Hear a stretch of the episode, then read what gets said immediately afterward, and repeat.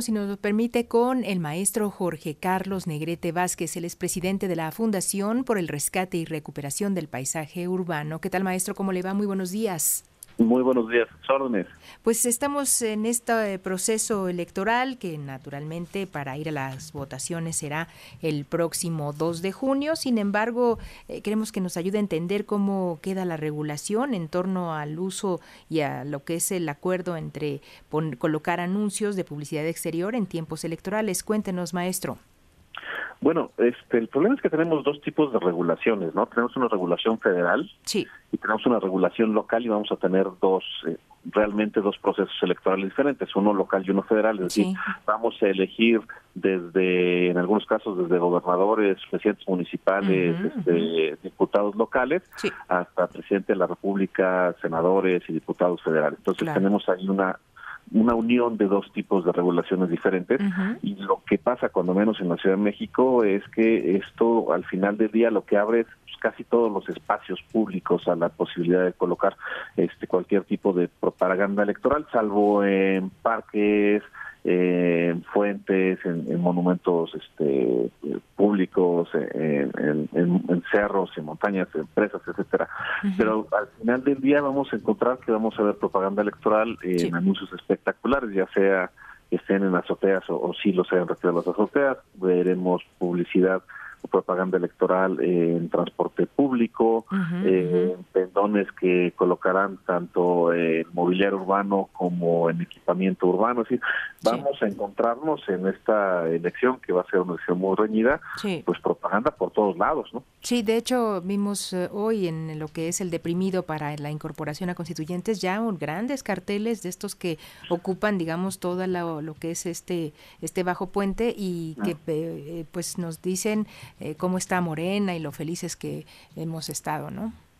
Así es, y, se irá replicando en toda la República este tipo de propaganda y a todos los formatos, ¿eh? pequeños, medianos, grandes, y lo vamos a ver en todos lados, hasta en los vehículos particulares, en vehículos de transporte público, porque porque desgraciadamente, eh, a diferencia de la elección anterior del 2021 que estábamos inmersos en la pandemia, sí que no hubo tanta este, réplica de este tipo de propaganda hasta las últimas dos semanas. Aquí la estamos viendo desde los procesos internos, ¿no? Desde el año pasado estamos viendo la utilización de los espacios públicos pues para promover candidaturas de todos los de todos los tipos. Eso es. Pero qué dice la ley que debe ser porque se supone que en esta época de eh, que no es, eh, se acabó la, la campaña, la precampaña y en lo que inicia la campaña no debiera haber nada. Así es, y, y, cuando inicien ya las campañas formales, que será hasta marzo, entonces sí podríamos ver, pues desgraciadamente, esta esta enorme cantidad de, publicidad. En este momento deberíamos estar en un periodo en el cual se supone que no puede haber ni siquiera el llamado al voto, ¿no? Claro, claro. No, y definitivo, sí estamos viendo pues eh, muchísimas imágenes y que de esto después se vuelve basura, maestro.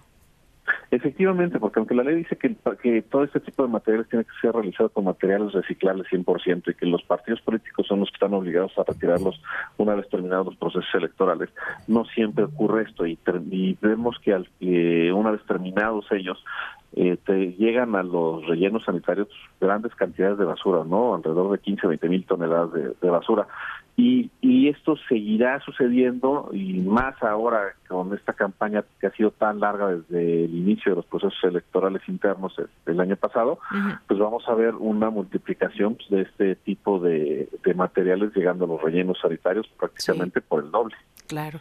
Y en este sentido, la ciudadanía sería quien tendría que hacer estas denuncias. ¿Qué se, qué, ¿Cuál es el proceso?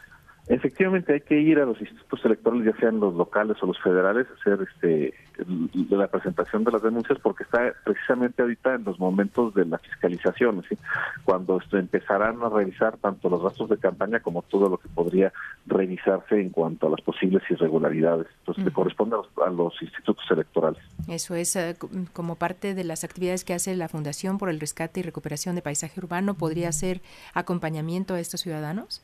Claro que sí, hacemos el acompañamiento gratuito o incluso nos dan los datos y nosotros hacemos la presentación de las quejas y no, no hay ningún costo de ninguna naturaleza. Buenísimo. ¿A dónde acudir? ¿Cómo ponerse en contacto con ustedes, maestro Jorge Carlos? Lo más fácil es a través del Twitter de la Fundación, que es arroba tu México limpio, o del mío personal, que es arroba Jorge C. Negrete, y con eso nos ponemos en contacto y nos ponemos a trabajar. Eso es. Pues muchísimas gracias por la oportunidad que nos da de conocer más a fondo todo lo que están realizando y sobre todo esta problemática ¿no? que está generando este uso de los acuerdos o no acuerdos con la vialidad de la Ciudad de México.